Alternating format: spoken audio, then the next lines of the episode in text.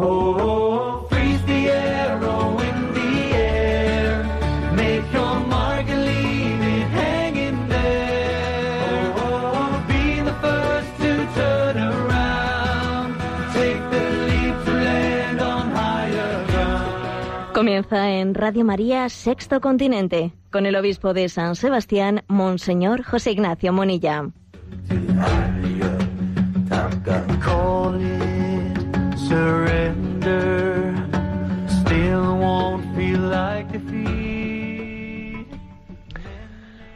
Un cordial saludo a todos los oyentes de Radio María. Un día más, con la gracia del Señor, nos disponemos a realizar este programa llamado Sexto Continente, que lunes y viernes realizamos en directo en Radio María España de 8 a 9 de la mañana. Bueno, eh, la entradilla de este programa va a tener un sabor argentino. Esa querida patria tan ligada a nuestro Papa Francisco.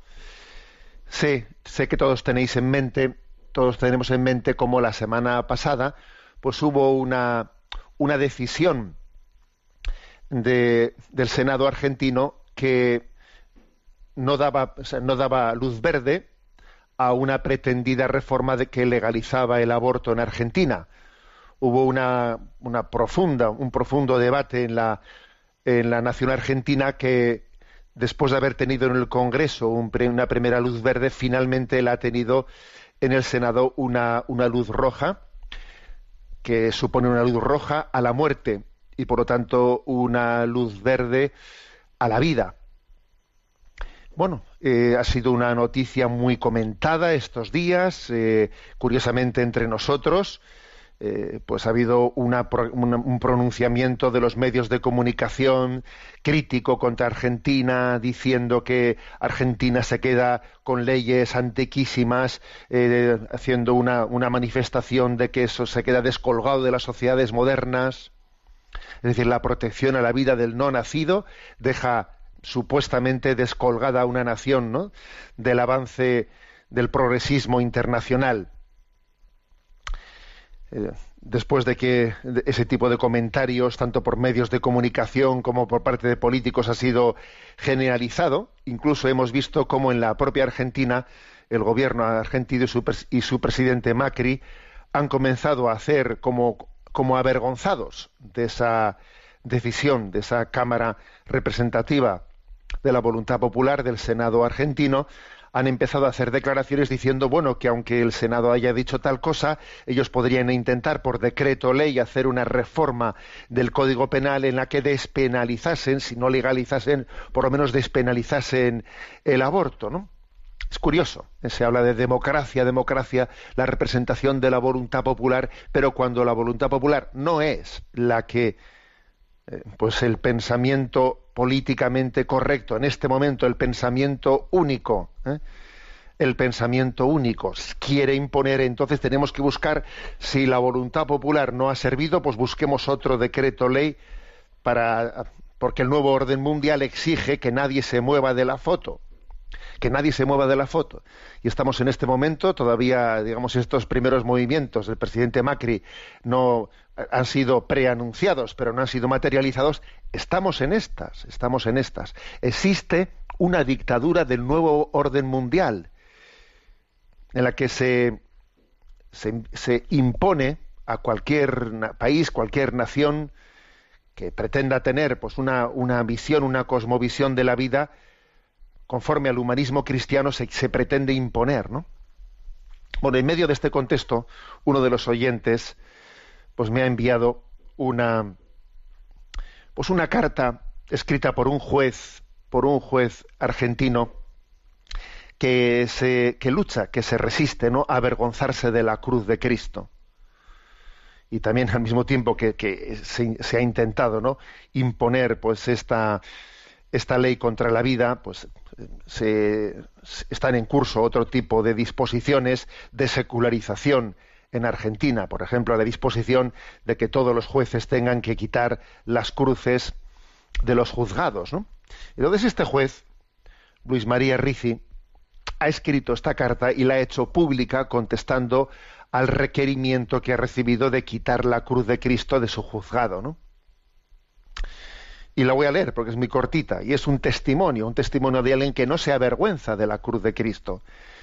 Y en Argentina, en Argentina hemos visto como, como un número importante de los católicos han dado un testimonio de no avergonzarse de la cruz de Jesucristo. Porque la defensa de la vida requiere cruz.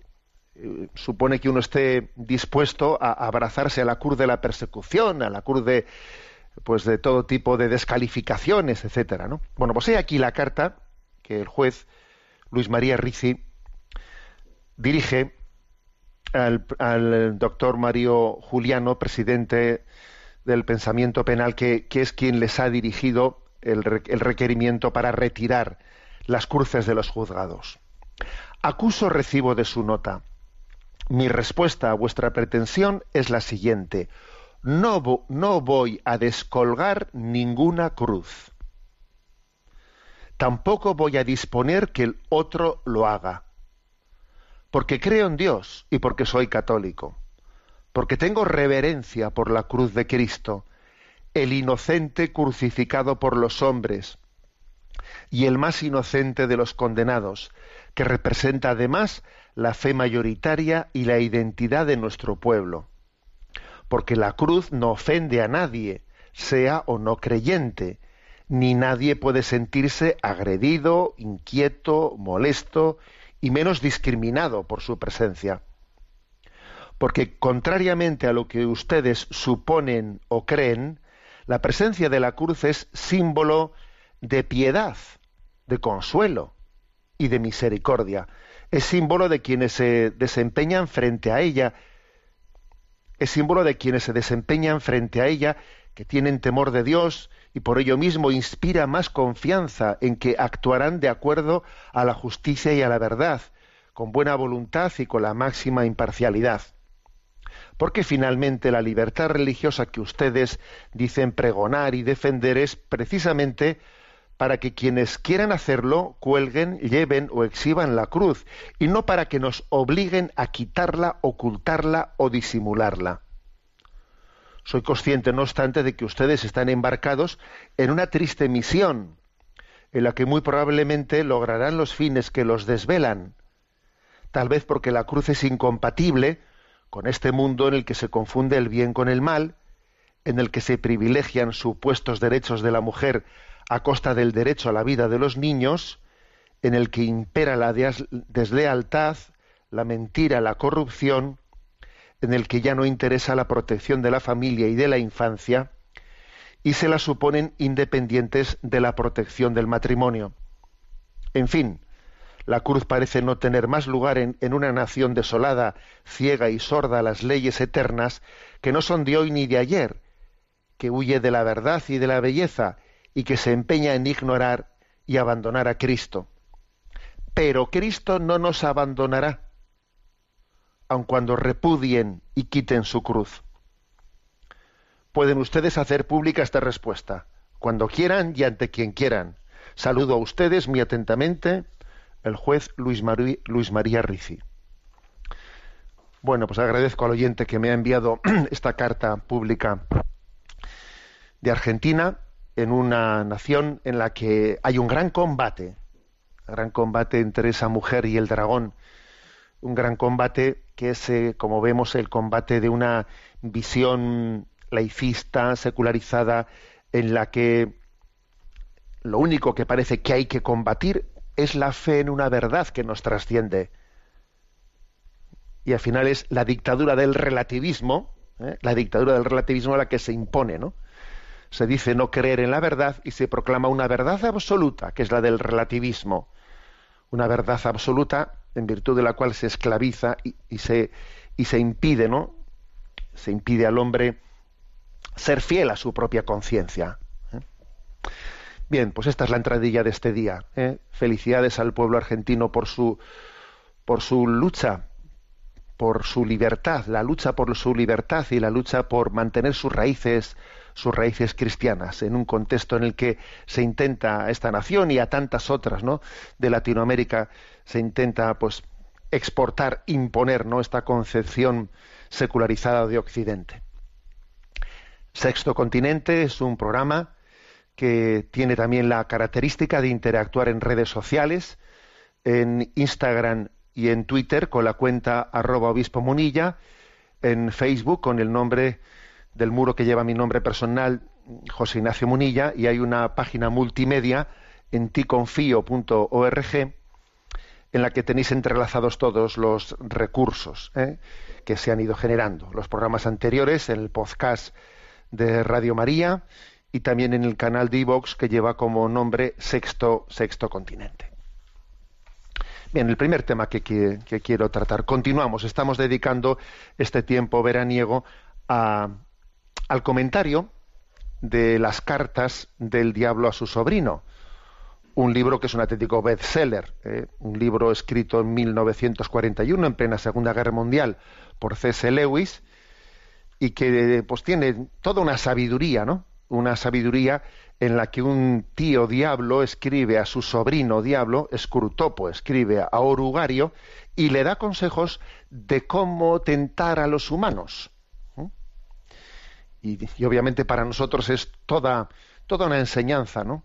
Sobre la psicología de la tentación, podríamos, podríamos decir. Bien, pues hoy vamos a explicar las tres siguientes cartas. ¿eh? En el podcast eh, encontréis muy fácilmente el podcast de Sexto Continente.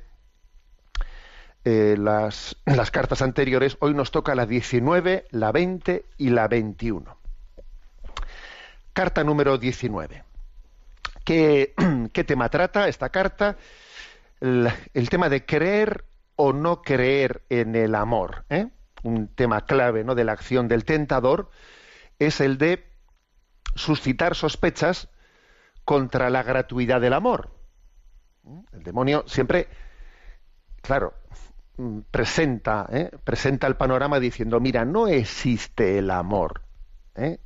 El que proclame un amor así gratuito, que te quiere y te está queriendo manipular, ¿no? Es, esa es la, sospecha que quiere Satanás, eh, que quiere infundir. Por lo tanto, ¿no? Pues mm, el demonio, mm, su tesis es de que no cree en el amor gratuito, solo cree en el interés, ¿no? Entonces, ¿qué pretende conseguir Dios cuando dice que ama? Bueno, pues engañar. Engañar para manipular, ¿no? Este es el motivo de la caída de Satanás en el pecado original. Esa sospecha de que, claro, de que Dios te dice que no comas de este árbol, porque quiere sacar algo, ¿no? Como si, como si te lo ha prohibido, te lo ha prohibido porque a él no le interesa, porque va contra los intereses de Dios, no porque sea un bien para ti, ¿eh? sino en el fondo no quiere que tú eh, comas de ese árbol de la sabiduría, ¿no? El demonio sospecha y siempre sospecha hacia el amor de Dios, como que Dios tiene unas razones ocultas que no te ha descubierto, ¿no? por otra parte, o sea, este es el tema clave, ¿no? ¿Qué quiere sacar Dios de mí cuando dice que me ama? ¿Eh? Claro, Dios, a Dios no le interesa que comas de ese árbol. No. A Dios, Dios no tiene otro, otro interés, ¿eh? otro interés que el bien del hombre. Hay una famosa frase de Santo Tomás de Aquino que dice, el pecado ofende a Dios lo que daña al hombre. ¿O qué te crees tú? A ver, a Dios le ofende lo que daña al hombre. O sea, no es que es que no, tengo que hacer este pecado porque es que eh, Dios porque Dios eh, está prohibido. A ver, no es que sea malo porque Dios lo haya prohibido, no, es que está prohibido porque es malo, porque es malo para ti, que es distinto, ¿no? Eso es lo que el demonio intenta ocultarte. Lo que el demonio pretende hacerte creer es como si hubiese hay algún interés de Dios eh, que te quita a ti la libertad. Bueno, continúa la carta y dice, no, por otra parte, a la pregunta sobre si el enamoramiento, eh, si el estado de enamoramiento de los hombres es un estado propicio pues para la, tentación o por, el contrario es un estado propicio, ¿no? Pues para que el hombre viva en amistad con Dios, pues Escrutopo es, responde a su sobrino Orugario que en realidad el enamoramiento ni es bueno ni es malo, sino que la clave, la cuestión está en que en este estado, ese estado de enamoramiento, pues sea una circunstancia en la que uno se inclina hacia Dios, hacia el tentador, ¿no? O sea que lo importante no es el estado de enamoramiento en sí, como ocurre también, por ejemplo, lo, importante no es tanto la vejez o la juventud, ni incluso la salud o la enfermedad. Eh, lo, que, lo que va a ser determinante para que eh, un estado sea, digamos, favorable o contrario a la vida espiritual del hombre, no es eh, la circunstancia, sino cómo vive uno esa circunstancia. ¿eh? Entonces, dice, cuando estamos ante personas altivas y arrogantes, pues es fácil hacerles despreciar el enamoramiento, ¿no? ¿Por qué? Porque se, intentan mofar de lo que la mayoría de sus semejantes valoran, ¿no? Va, eso de, enamoramiento es cosa de gente eh, romántica y, ¿eh? y de esta forma, cuando se ha conseguido que estas personas arrogantes eh, separen la sexualidad de todo aquello que puede humanizarla, es decir, del amor, del enamoramiento, ¿no? Entonces se les puede tentar de una forma mucho más brutal y burda contra la castidad, dice Scurtopo a Urugario. Por el contrario, ¿no? Cuando estamos con personas no de tipo altivo arrogante, sino cuando estamos ante personas más bien emotivas, eh, fácilmente manipulables por, por lo emotivo, conviene alimentarles el enamoramiento, alimentárselo con un romanticismo barato hasta hacerles creer que el amor es irresistible, ¿no? Que Cupido es irresistible y entonces que, que, que es meritorio dejarse arrastrar por Cupido, ¿no? Haciéndoles caer en, caídas de castidad que con el tiempo se van convirtiendo en adulterios nobles y románticos. O sea que la tesis de esta carta 19 es, aquí lo importante es, con respecto, eh, con respecto a Dios, sembrar la sospecha de que el amor de Dios no es gratuito y con respecto a los enamoramientos, pues mira, ¿eh? mm, lo importante es ver, dependiendo de si uno es arrogante o si uno es más bien un romántico, mm, por un lado o por el otro lado, pues de alguna manera manipularle para, para que sea presa fácil, ¿no? Contra los pecados de la castidad, ¿no? contra la castidad. En cualquier caso, ¿no? Superado el tema del enamoramiento, el tentador, y así termina la carta, le interesará conducir al tentado a un matrimonio útil, dice. Para ello la clave, la clave está en dar con el cónyuge que le haga especialmente difícil la vida cristiana. ¿eh? Así termina la carta 19. La carta número 20. Es una carta curiosa también. ¿eh? Dice manipulación de los gustos sexuales, así la, así la plantea. Comienza la carta con la advertencia de Scrutopo a Urugario de que es peligroso que el tentado llegue a la experiencia de que se puede vivir en castidad, sin problema ni obsesión alguna. ¿eh? Le dice, cuidado, porque no le permitas a, tu, ¿eh? a tu tentado, a quien, a quien estás tentando, pues, tener la experiencia de que se puede vivir en castidad. O sea, cuando Dios le ha concedido la gracia de la castidad durante un tiempo en su vida, tienes que sembrarle la sospecha, la sospecha de que la castidad no es sana, de, que la castidad no es normal, de que la mayoría de la gente vive de otra manera, que él no puede ser un raro, eh, que eso no es sano. Eh. Siémbrale, ¿no? Esa, eh, esa sospecha. Scurtopo alecciona a su sobrino Orugario acerca de la manipulación de los gustos sexuales, los tipos físicos, para intentar que el enamoramiento tenga bases falsas. El tentador manipula la cultura para conseguir la desviación de los gustos sexuales, ¿eh? sirviéndose de publicistas, artistas, diseñadores. Con todo ello, el propósito del tentador es apartarnos del tipo de parejas con las que sería más probable tener un matrimonio exitoso. ¿Mm? Entonces es curioso, ¿no? Como dice, mira, existe una, una tentación cultural, o sea, una manipulación cultural para desviar ¿no? los gustos sexuales, en la cual participa pues, pues todo ese mundo, ¿no? Ese mundo un tanto, digamos, de la farándula. ¿eh? Y así, por ejemplo, a lo largo de la historia, se ha pasado del gusto de la belleza aristocrática, muy, digamos, tocado por la vanidad, a otro tipo de bellezas pálidas y lánguidas que sugieren la locura y la cobardía. Y, acordaros de que esta carta está escrita en 1941, ¿no? Cartas del Diablo a su sobrino. Dice, al estereotipo del jazz ahora viene el del vals y en la actualidad, ¿eh? dice, escrito en 1941, ¿eh? fijaros, en la actualidad la manipulación de los gustos sexuales camina hacia un estereotipo en el que se confunde el modelo femenino y el masculino. El tentador ha conseguido banalizar el desnudo y de esta manera ha representado unos tipos tan falsos, unos tipos físicos, tan falsos como inalcanzables. Se, se representan figuras corporales manipuladas y falsificadas hasta simular una mayor belleza que la del cuerpo natural.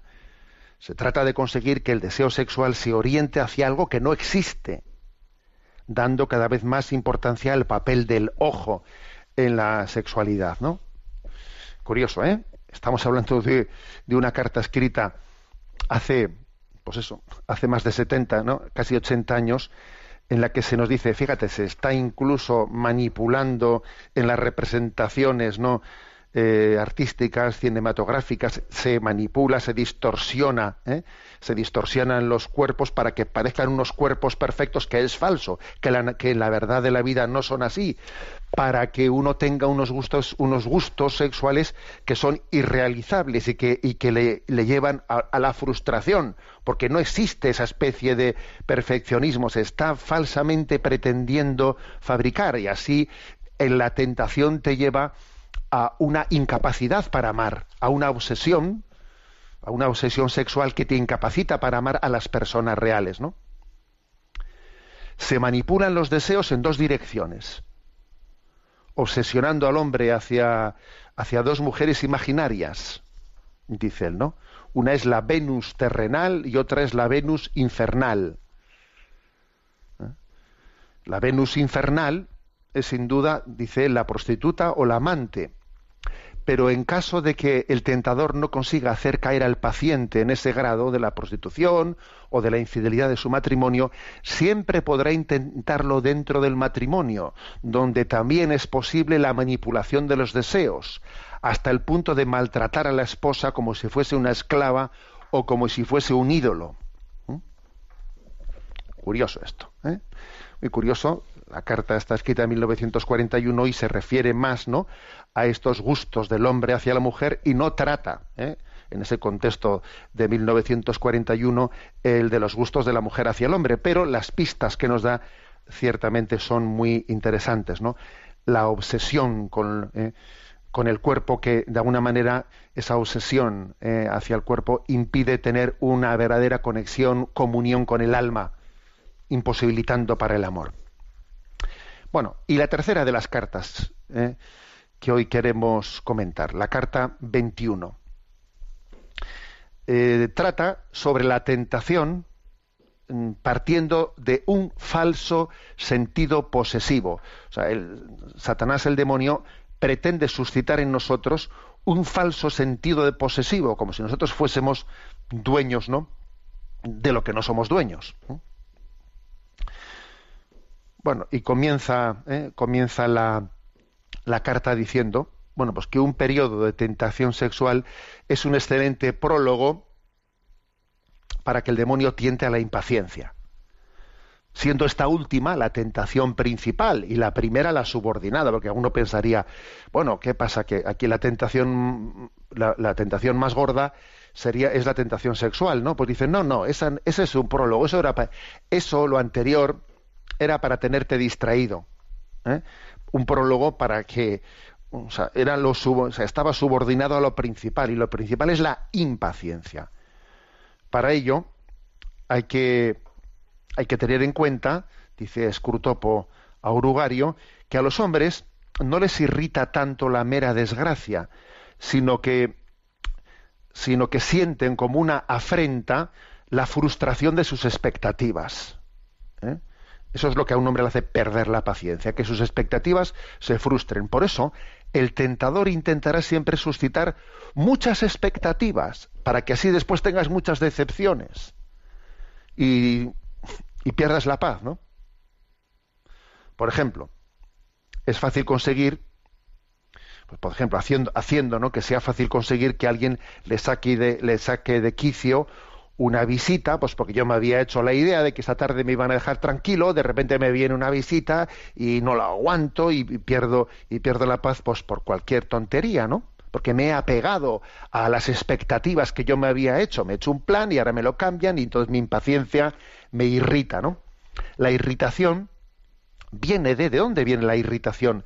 De, de considerar el tiempo como una propiedad privada tuya hasta el punto de sentir como que alguien me lo está robando. Cuando alguien viene y te, y te requiere, de manera que tienes que cambiar el plan que tenías y la agenda, el, horario que te habías hecho, pues tú te, pones nervioso porque te parece que tu tiempo es una propiedad privada tuya ¿eh? y entonces, curioso, ¿no? El demonio intentará que su paciente experimente que el empleo del tiempo, pues en ciertas tareas, es algo penoso y lo experimenta como que me están robando el tiempo, mientras que otras veces nos llevará a sentir que hemos regalado mi tiempo de forma gratuita, ¿no? Me han quitado mi tiempo o yo he regalado mi tiempo, ¿no? En cualquier caso las dos cosas son falsas, porque claro, lo importante es hacerle creer que el tiempo es nuestro, parte de nuestro derecho personal. Eso es lo que el demonio intenta hacer, ¿eh? Y así te impacienta y tú pierdes la paz porque es que, mira, se me ha ido la mañana y no sé qué y no sé cuántos, ¿no? Pero lo cierto es que el hombre no puede crear ni retener un instante del tiempo, ya que el tiempo es un puro regalo de Dios, ¿eh? Decir que el tiempo es mío es como si es como si dijésemos la luna es mía, el sol es mío, a ver, ¿cómo que el tiempo es tuyo? Obviamente el tentador intentará por todos los medios ¿eh? ocultarnos esta realidad, envolviéndonos en una penumbra de pensamientos y que tú digas el tiempo es mío, el tiempo es mío, ¿no? La táctica de estimular un falso sentido de la propiedad es muy frecuentada por el tentador. ¿eh? Así, por ejemplo, gran parte del desprecio hacia la virtud de la castidad nace de la creencia que yo soy propietario de mi cuerpo, no es mi cuerpo, yo hago con mi cuerpo lo que quiero. Ya te han engañado para dar lugar a este falso sentido de propiedad de las cosas, que el demonio te intenta infundir, ¿no? Un falso sentido de propiedad. Obviamente el orgullo ayuda mucho a esto. Incluso dice también, ¿no? Esta carta escurtopo a Orugario, que aparte del orgullo, ayuda mucho a la confusión en el lenguaje. Y que uno hable diciendo mis botas, ¿eh? mi perro, mi criado, mi esposa, mi padre, mi Dios, siempre mi, mi, ¿no? El tentador intentará que se utilice el sentido posesivo, ese pronombre posesivo, siempre y en todos los casos como si fuese mis botas, ¿no? Como si, como si ese sentido posesivo al resto de las cosas fuese igualmente aplicable que a mis botas, mis botas, ¿no? Como si fuese mi criado, mi esposa o mi, mi marido, como si fuesen mis botas, en un sentido de posesivo de utilización de las cosas. ¿eh? Y Scurtopo concluye aclarando a su sobrino diablo Urugario que a la larga, al final de los tiempos, la creación será de Dios o de Satanás. Pero claro, en este momento Dios reivindica ser dueño y señor del mundo por haber sido el creador. Entonces, el tiempo es de Dios.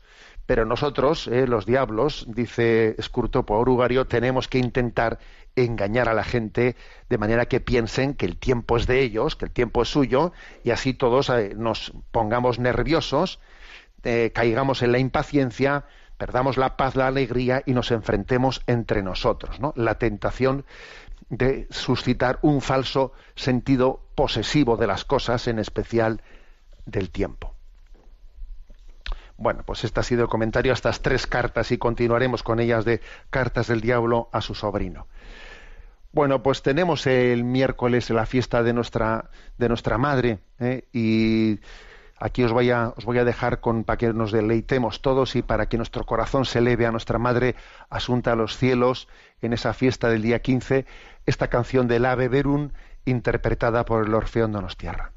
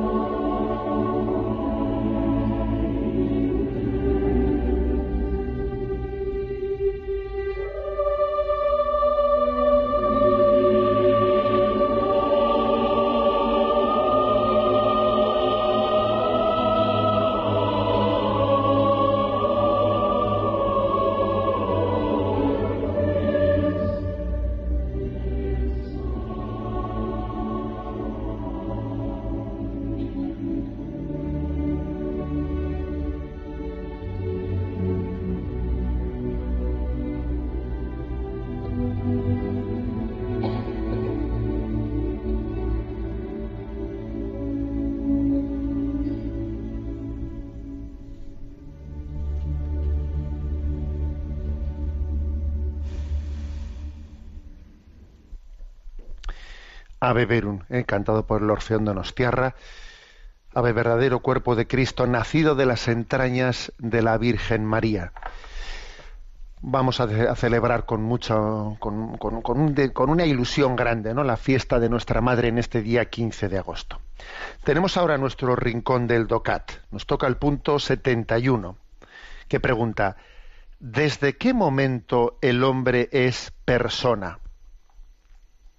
Algunos dicen que solamente se puede hablar de persona humana a partir del momento de su nacimiento. Otros incluso afirman que sólo se es persona si se puede pensar y decidir.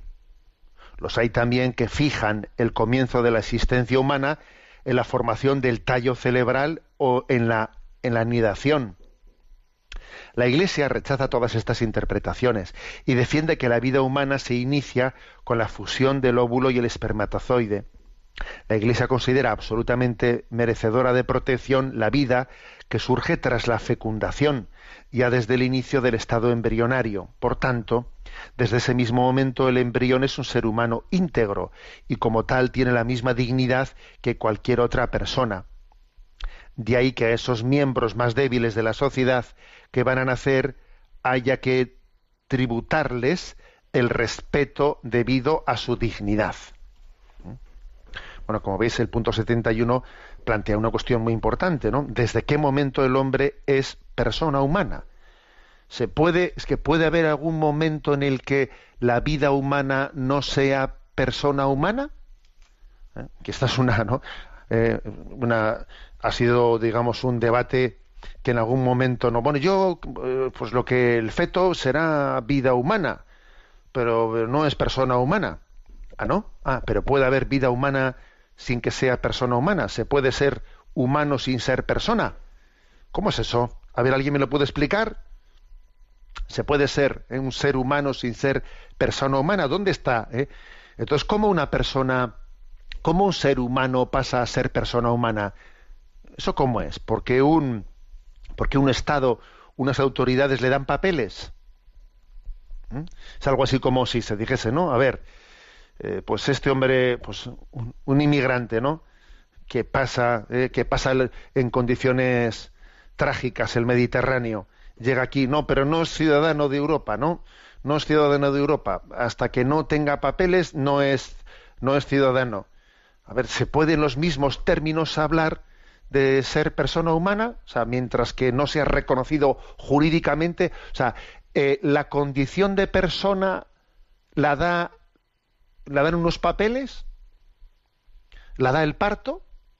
Hay por ahí un vídeo mm, hecho por, por las asociaciones Pro Vida de Canadá, vamos, hecho así y con mucha ironía, en el que representan, ¿no? Representan el momento del parto y claro, pues sacan al niño y antes de sacar dicen, no, no persona, no persona. Y el momento en que el niño sale fuera del útero, dicen, en este momento es persona, en este momento es persona, ¿no? O sea, como si el momento de salir fuera eh, sea, el sea el momento en el que de repente pasa a ser persona. Y entonces, en plan irónico, alguien dice, ay, y si sale por cesárea, entonces ya no es persona. Entonces dice, anda, nos quedamos cortados. Si ha salido por cesárea, entonces el ser persona ya no comienza. ¿Cómo? Bueno, es una ridiculización, ¿no? Una ridiculización de decir qué absurdo es el hecho de que el tema del parto sea el que alguien le vaya a dar la condición de persona. Obviamente, obviamente la respuesta, ¿no? Eh, que, da la Iglesia, que da el humanismo cristiano, es que eh, la, dignidad de persona comienza con la misma vida humana. Con la misma vida humana comienza la dignidad de persona. ¿eh?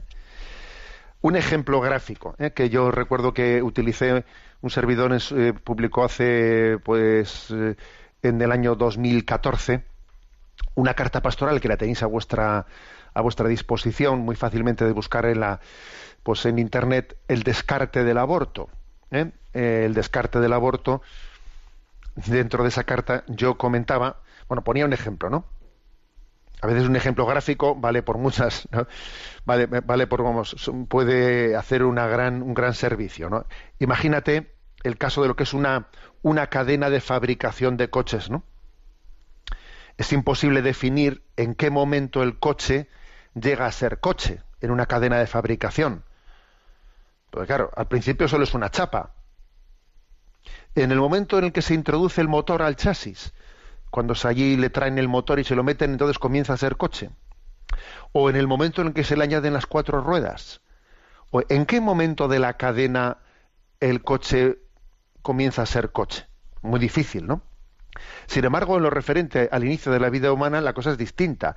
El ser humano es ser humano desde el principio y no hace otra cosa que desarrollarse naturalmente, sin necesidad de que le estén añadiendo desde fuera otros elementos para que pueda llegar a serlo. Mientras que el coche requiere de continuas incorporaciones de elementos externos hasta culminar su fabricación, en el caso de la vida humana lo único necesario es que le dejen vivir y alimentarse para desarrollarse, para que se desarrolle naturalmente. Pero ni le traen un corazón de fuera, ni le traen nada de fuera. ¿eh? El ser humano no se fabrica y por lo tanto no llega a alcanzar su identidad en un momento intermedio de su desarrollo, al contrario del coche, sino que simplemente se desarrolla desde su concepción. A ver, la cosa es bastante clara, yo creo, ¿no? Eso, por eso, digamos que la, la moral cristiana que nos dice que la dignidad del ser humano, la dignidad de la persona humana se tiene desde la concepción, confluye plenamente con lo que son los datos también de la, de la embriología. ¿eh? Y esto es importante tenerlo en cuenta, porque hay, hay, personas que en este debate dicen, bueno, pues que también en la Edad Media hubo momentos en los que se pensó, se pensó, pues en el siglo XIII, que el alma era infundida en el día 40 o 90 del embarazo, ¿no? Sí, claro, pues que entonces no, no existía no existía la embriología, ¿no? Se desconocía la existencia del genoma humano, ¿eh? el código genético, etcétera, ¿no? Eh, y entonces, entonces, hoy en día tenemos tenemos conciencia de que no existe salto cualitativo cualitativo de ninguna clase, ¿no? De entre el día 40 a 41 de embarazo, 41 a 42, que el único salto cualitativo es el de la concepción, en el que el código genético pasa a ser en ese mismo momento absolutamente propio y repetible, ¿no? Por parte de esa, y, ese, y estos conocimientos biogenéticos, pues no los tenían, ¿no? Ni, Hipócrates, ni Aristóteles, ni Santo Tomás de Aquino, ¿eh? Bueno, entonces, eh, hechas ¿no? esas aclaraciones, es importante explicar que aunque fijaros una cosa, aunque el magisterio católico no ha entrado a declarar de forma dogmática cuál es el momento en el que el alma es infundida en el cuerpo, obviamente nos, nos recuerda con claridad que todo embrión humano tiene que ser tratado con la, con la dignidad propia de una persona humana de una persona humana. ¿eh? Voy a leer el punto 60 de Evangelium Vitae, que dice, ¿no?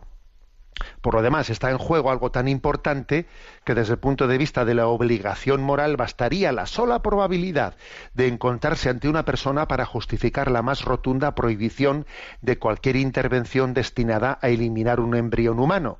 Precisamente por esto, más allá de los debates científicos y de las mismas afirmaciones filosóficas en las que el magisterio no se ha comprometido expresamente, la Iglesia siempre ha enseñado y sigue enseñando que al fruto de la generación humana, desde el primer momento de su existencia, se ha de garantizar el respeto incondicional que moralmente se le debe al ser humano en su totalidad y unidad corporal y espiritual.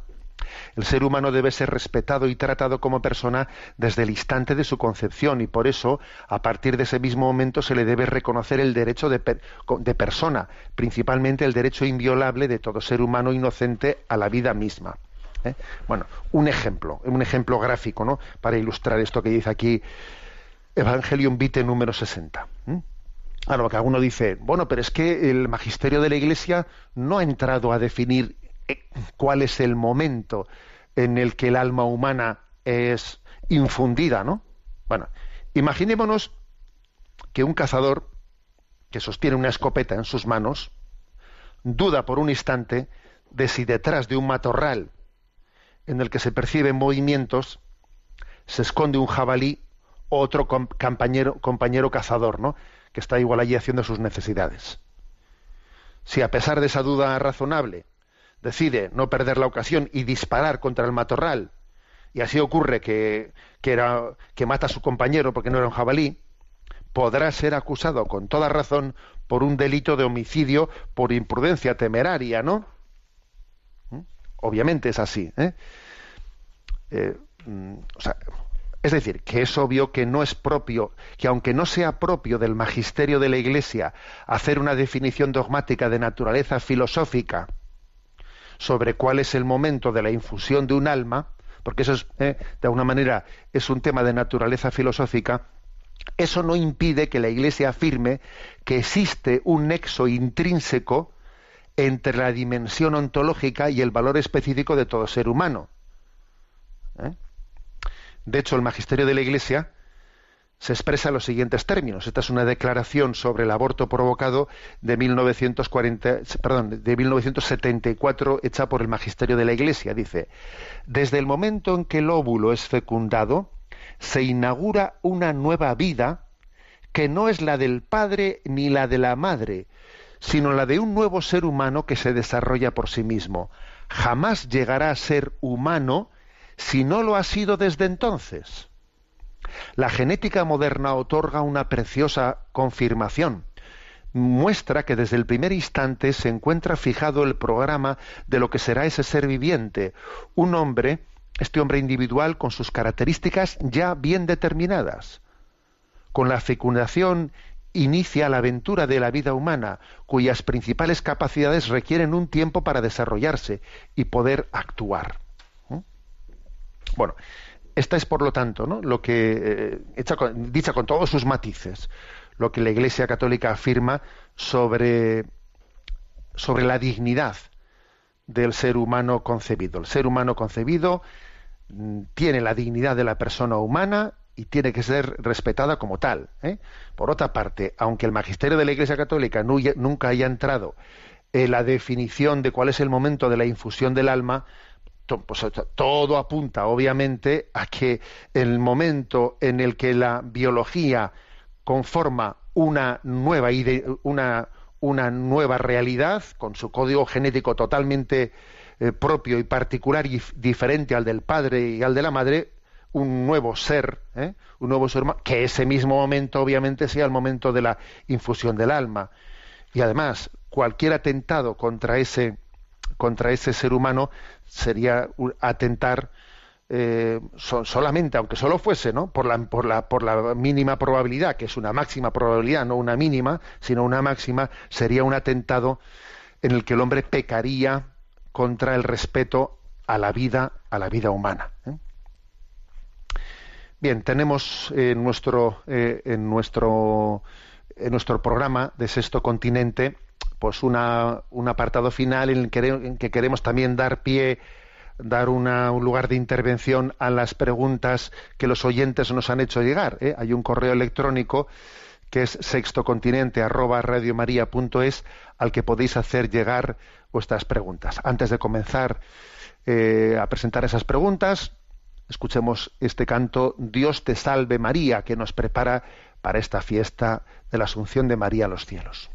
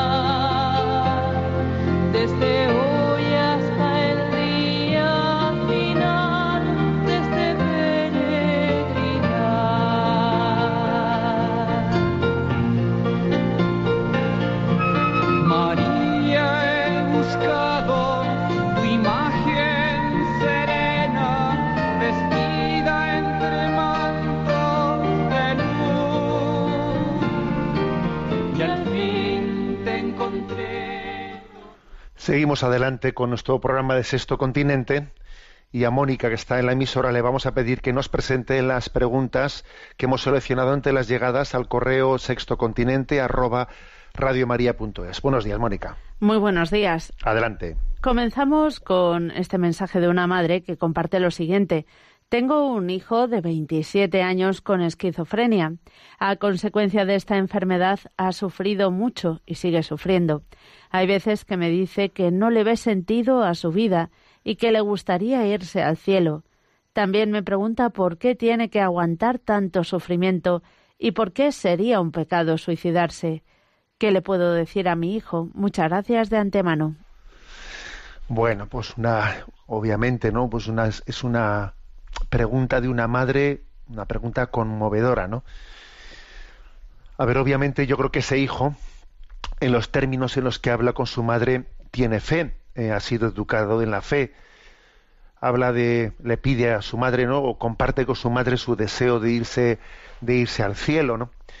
Yo creo que sería importante a ese hijo en esa intimidad de fe entre madre e hijo, subrayar mucho, ¿no? Subrayar mucho la importancia de unir nuestro sufrimiento al de Jesús.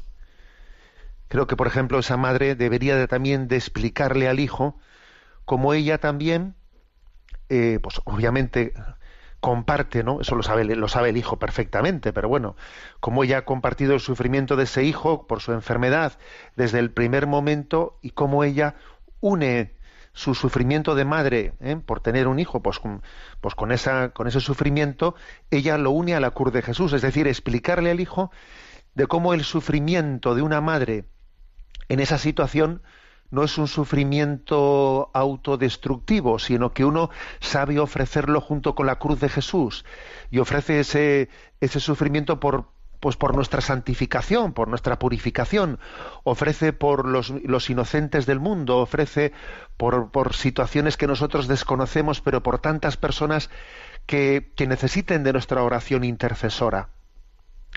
Y si el hijo ve cómo la madre, que tanto le quiere, ¿no? es capaz de hacer de su sufrimiento también eh, pues un altar, un altar de bien para los demás, estoy convencido que también el hijo recibirá ¿no? de la madre pues un testimonio de cómo hacer él lo mismo con su sufrimiento. La clave está en que hagamos de nuestro sufrimiento un altar ¿no? de, intercesión por la eh, pues por el bien de la humanidad, unidos a Jesucristo. ¿eh? Por lo tanto, mi consejo es darle testimonio al hijo de cómo en, en ti, en la madre, también ese sufrimiento tú has, tenido un combate interior para que no sea un sufrimiento autodestructivo, sino que sea un sufrimiento redentor, unido a la cruz de Jesucristo. ¿Eh? Y, creo que esa es la mejor predicación, el ejemplo de cómo tú has vivido esta situación de sufrimiento. ¿Eh? Para que uno aprenda ¿no? que el sufrimiento puede tener esa ambivalencia, o ser autodestructivo o llegar a ser redentor si lo unimos al de Jesús. Bueno, rezamos por esta familia. ¿eh? Adelante con la siguiente consulta. Un oyente desde Albacete nos hace la siguiente pregunta. Buenos días. Estoy escuchando por iVox los programas del catecismo. Usted afirma que un matrimonio que no quiera tener hijos es un matrimonio nulo para la Iglesia y sinceramente se me escapa la razón teológica para hacer esta afirmación. No acabo de entender por qué un matrimonio que no le gusten los niños no tenga que ser válido. Por favor, ¿podría aclarar este asunto? Muchas gracias. Saludos desde Albacete. A ver, Tomenes, fijaros, ¿eh? es que también las formas que tenemos de hablar nos delatan de que, el, de que el pensamiento mundano se nos infiltra, ¿no? Eso de que, claro, que un matrimonio al que no le gusten los niños, es que la expresión no le gusten los niños, es que, madre mía, ¿eh? no nos damos cuenta de que, de que se nos infiltra una mentalidad mundana. A ver, ciertamente para la Iglesia es nulo un matrimonio de, de, pues de unos cónyuges que se casaron excluyendo el no querer tener hijos. Otra cosa es que luego la vida no, se los dé, que no puedan serlo, porque, porque no sean, eh, porque sean estériles, porque tal. Pero, pero el haberlos excluido en la intencionalidad, el haberse casado excluyendo la intención de tener hijos, hace nulo, hace nulo el matrimonio.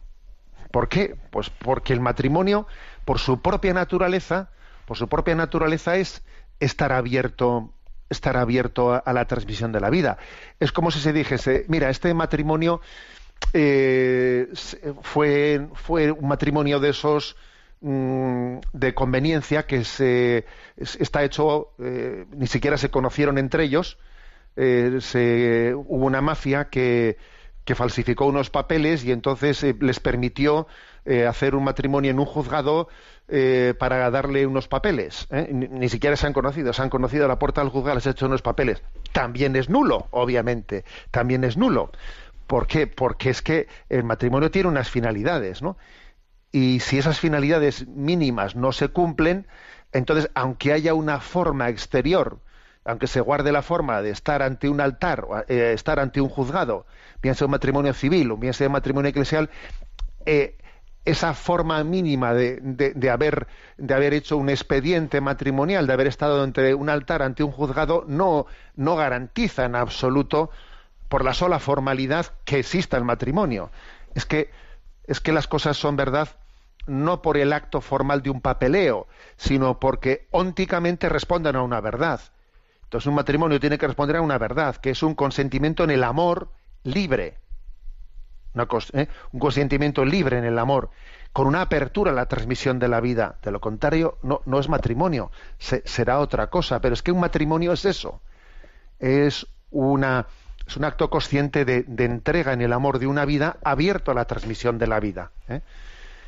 Nuestra cultura, digamos, eh, pues eso, romántica, una, una, cultura en la que hemos perdido ¿no? esa concepción de la vocación al amor, nos, lleva a perder ¿no? esta, esta, esta perspectiva, pero que es básica y es fundamental. Tenemos el tiempo cumplido. La bendición de Dios Todopoderoso, Padre, Hijo y Espíritu Santo, descienda sobre vosotros. Alabado sea Jesucristo. Oh,